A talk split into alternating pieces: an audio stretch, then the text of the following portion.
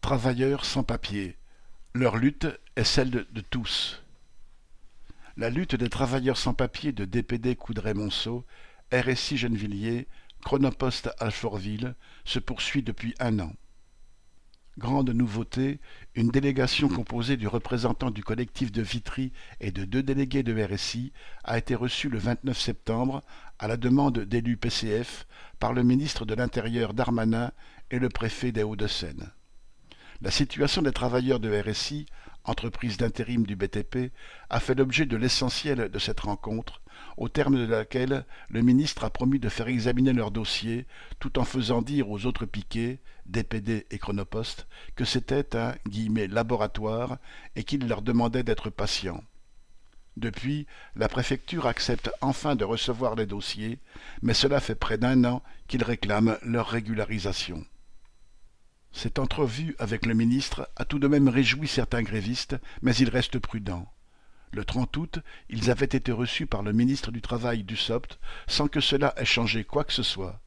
Quelques entrevues avaient également eu lieu dans les préfectures sans résultat. Pour eux qui se sont échinés à travailler dans le bâtiment ou pour la poste, ce serait pourtant la moindre des choses d'être régularisés, c'est-à-dire considérés comme des travailleurs comme les autres. Ils sont autour de trois cents dans cette lutte et sont conscients qu'aujourd'hui, seule leur persévérance leur permet de sortir de l'invisibilité. Ils ont participé à plus de soixante manifestations devant les préfectures, les ministères et les entreprises concernées. Pour franchir tous les obstacles et que les vagues promesses, pour quelques cas, se concrétisent en une régularisation pour tous sur les trois piquets, ils savent aussi que leur mouvement doit se poursuivre. Ceci se déroule dans un contexte politique où le gouvernement, en concurrence avec l'extrême droite, fait diversion en ciblant les migrants pour pouvoir mieux porter des coups à l'ensemble des travailleurs.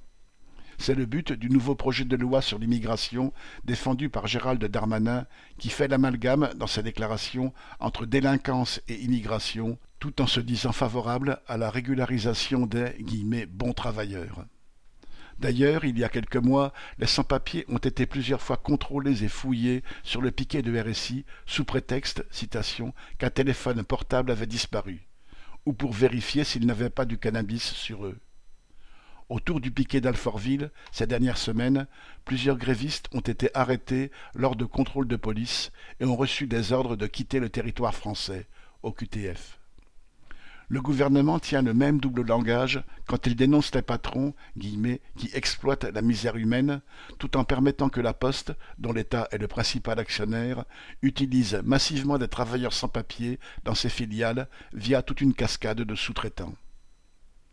Rien n'est encore gagné, mais c'est bien leur action et leur détermination qui ont enfoncé un coin dans ce règlement absurde qui fait que des travailleurs qui n'ont pas seulement traversé la rue, mais franchi la Méditerranée et trouvé du travail, restent des parias car non régularisés et n'ayant aucun droit.